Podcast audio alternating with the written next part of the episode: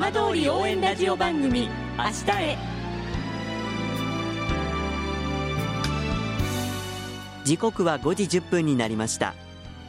今週も浜通りの情報をお届けする浜通り応援ラジオ番組明日へのスタートです。まずは今週の浜通りニュースです。新型コロナウイルスの影響で制限されていた県立高校の部活動の練習試合が13日に解禁され8月に甲子園球場で行われる高校野球交流試合に招待されているいわき高校は14日学校のグラウンドでいわき工業高校と2試合を戦いました。キャプテンの岩間良生選手はみんなで試合ができる喜びを心の底から感じたと去年10月の東北大会以来の対外試合の感想を語りました。4月から率いる OB の渡辺淳監督は夏の代替大会まで時間は限られている。実戦の勘を取り戻してほしいと期待しました。富岡町の富岡川漁協は15日町内の富岡川に鮎の稚魚およそ6000匹を放流しました。漁協は原発事故後中止している鮎釣りについて再来年2022年夏の解禁を目指しています。さて毎週土曜日のこの時間は浜通りのさまざまな話題をお伝えしていく15分間。震災と原発事故から9年。ふるさとを盛り上げよう笑顔や元気を届けようと頑張る浜通りの皆さんの声。浜通りの動きにフォーカスしていきます。お相手は森本洋平です。どうぞお付き合いください。浜通り応援ラジオ番組明日へ。この番組は球を守る未来をつくる東洋システムがお送りします。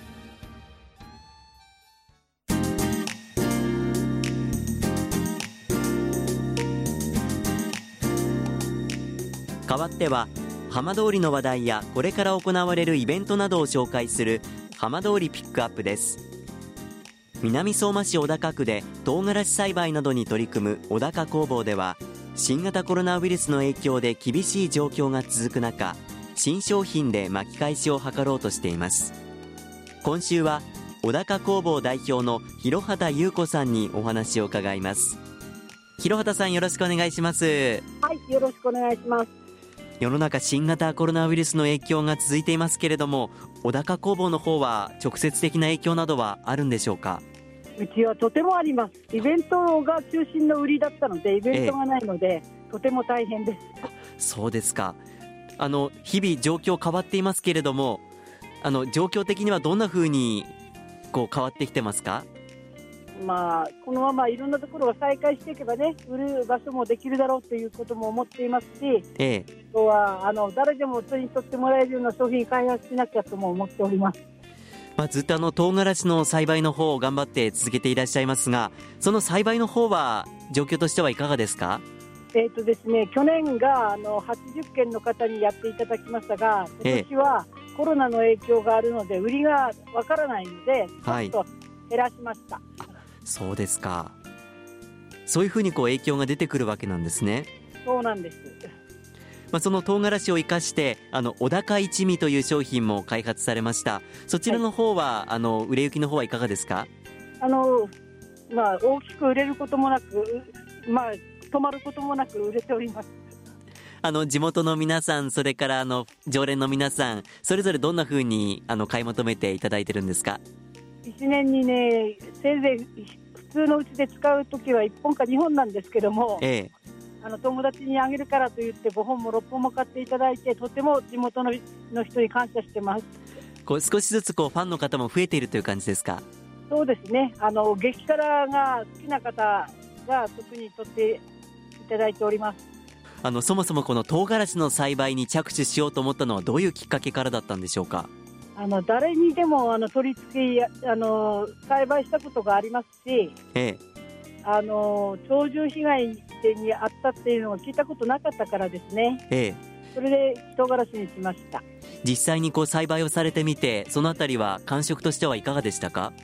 やはりあの鳥獣被害には合わな合わないしあの遠くに避難しててあの地元に畑を置いた方でも周りに置い植えとくと大丈夫っていう話をよくしてくれてます。栽培のこう難易度的には難しくはなかったですか？特にはないですねこう実際やってみるとこううまくできたっていうこう手応えの方が大きかったですか？そうですね。あのあんまり大きくなりすぎて到達する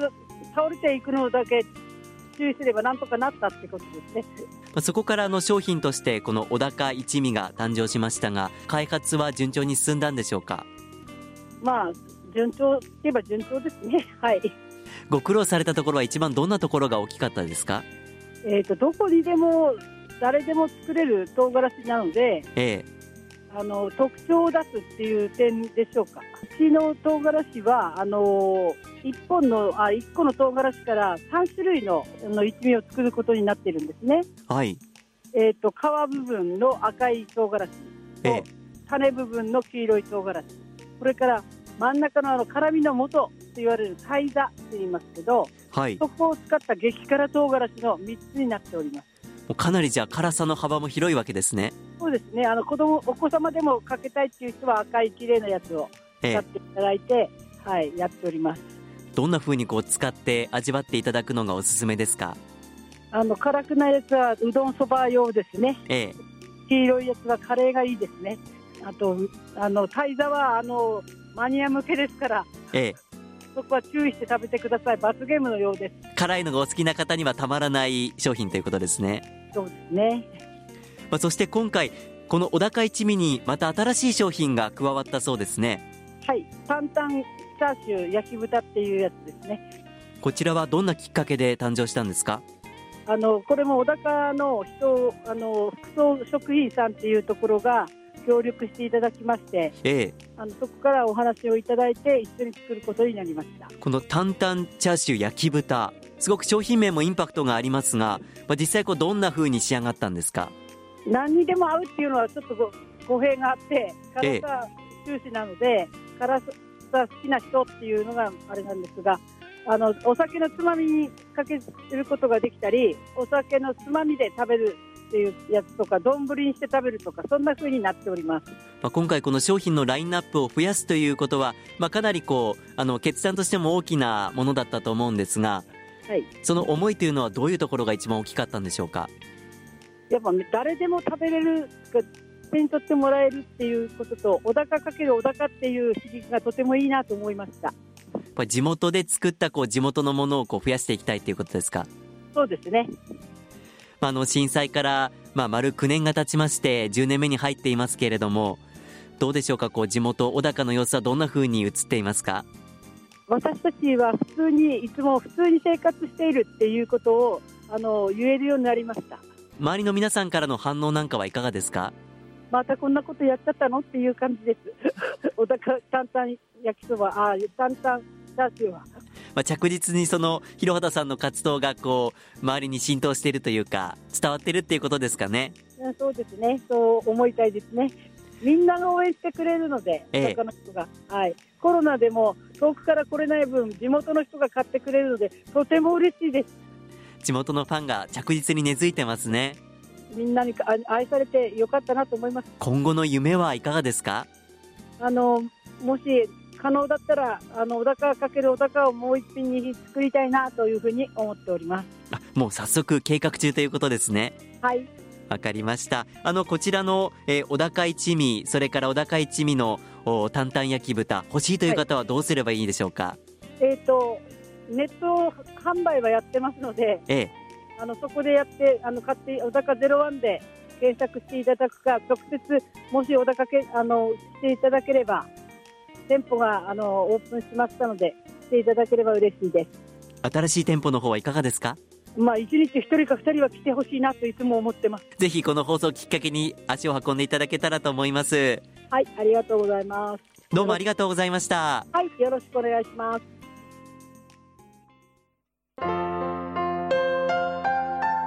浜通り応援ラジオ番組明日へ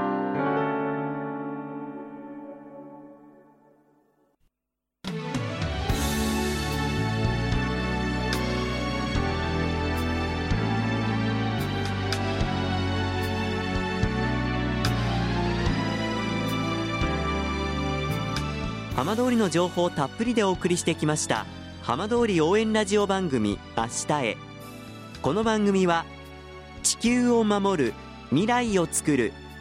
東洋システムがお送りしました。